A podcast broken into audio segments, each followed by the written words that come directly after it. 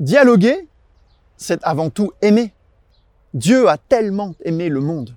Le monde, ce monde incohérent, la ville du Caire, pleine de bruit et de poussière, ces rues défoncées où les voitures et les toc-toc à trois roues bousculent les piétons.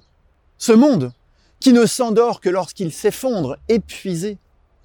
Ce monde que même le puissant appel à la prière du minaret ne saurait réveiller. Ce monde qui croit que Mohammed, un caravanier venu du désert inconnu jusque-là, porte la parole ultime de Dieu. Ce monde qui ignore tout du Christ ressuscité et de son esprit vivifiant. Ce monde-là est aimable.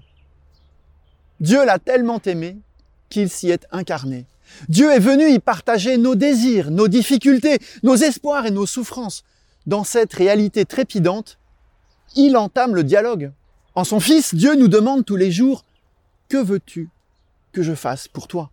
Comme le Christ, plutôt que d'imposer nos désirs et notre vision du monde, nous posons la question aux musulmans, que veux-tu que je fasse pour toi? Qui es-tu? Quelle est ta foi? Quelle est ton espérance? Pour toi et pour les tiens, pour ce monde et pour l'autre, où tu espères être accueilli par Dieu. Fais-moi découvrir ce que tout seul, chrétien, je serais bien incapable de voir. Si cela t'intéresse, je peux aussi te partager ce que je suis.